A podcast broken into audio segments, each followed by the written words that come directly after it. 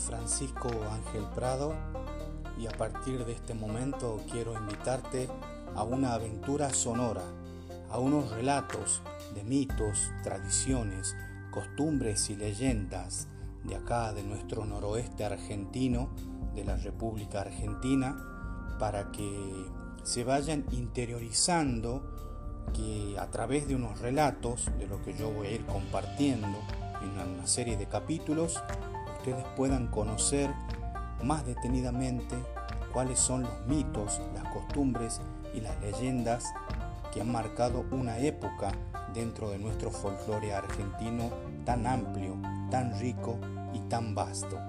En el día de hoy voy a hacer uso de la lectura de una leyenda, se llama La ciudad desaparecida de Esteco, leyenda de la provincia de Salta.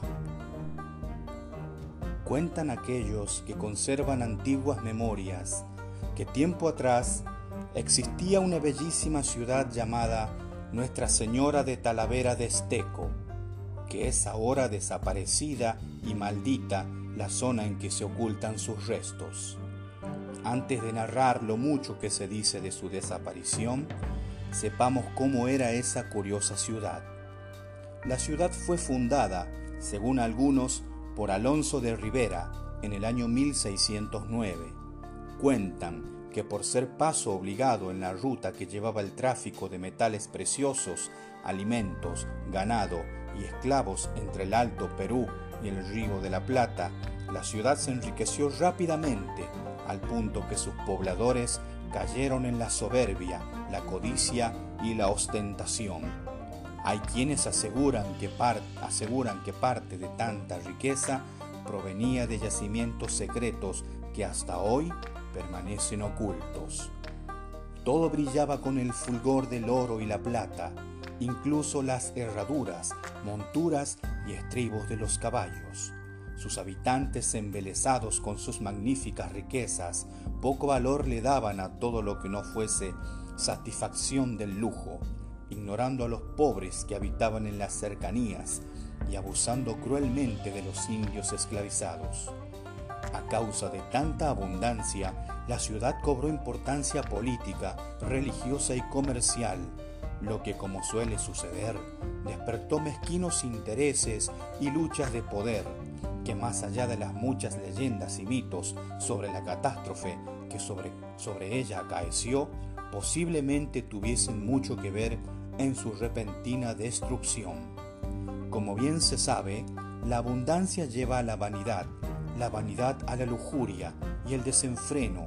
Así al parecer sucedió con la ciudad, alarmando a curas y obispos, al punto que el obispo Fray Melchor Maldonado de Saavedra presentó una querella ante la audiencia de Charcas, denunciando la depravación y acusando al pueblo de pactos con el maligno y hechizarías varias. Sucedió entonces, según consta en algunos anales, que el 13 de septiembre de 1692 la ciudad entera desapareció, según unos a causa de un terremoto, según otros por el fuego o el ataque de un malón, aunque son muchas las voces que cuentan que un día apareció por la ciudad un humilde anciano predicador, advirtiendo que de no modificar la conducta todos perecerían. Nadie le dio alimento ni socorro, salvo una mujer muy pobre que tenía un niño recién nacido.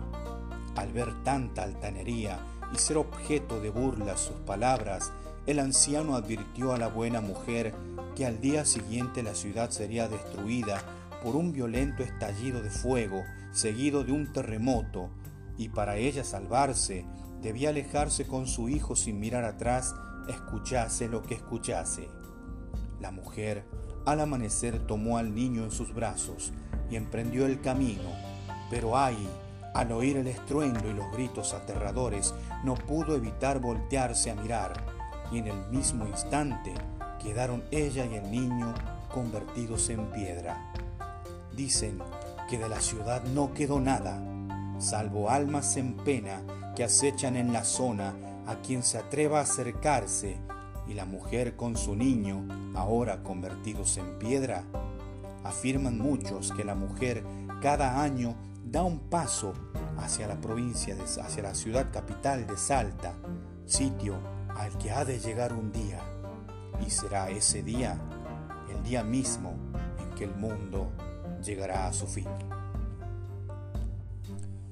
Este es uno de los tantos relatos, mitos, leyendas, tradiciones que abundan en nuestro rico folclore argentino.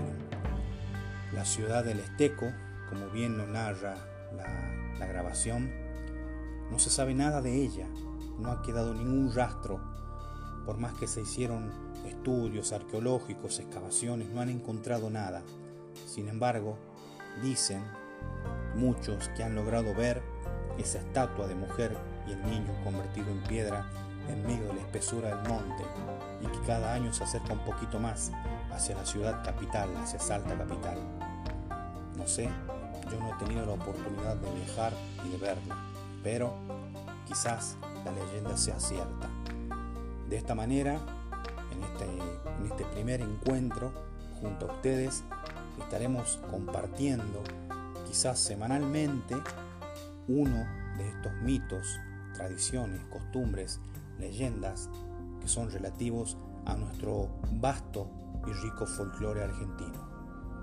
Quienes habla Francisco Ángel Prado a través de Folclore Pa' que más, les dice muchas gracias por su amable atención y será hasta un próximo encuentro.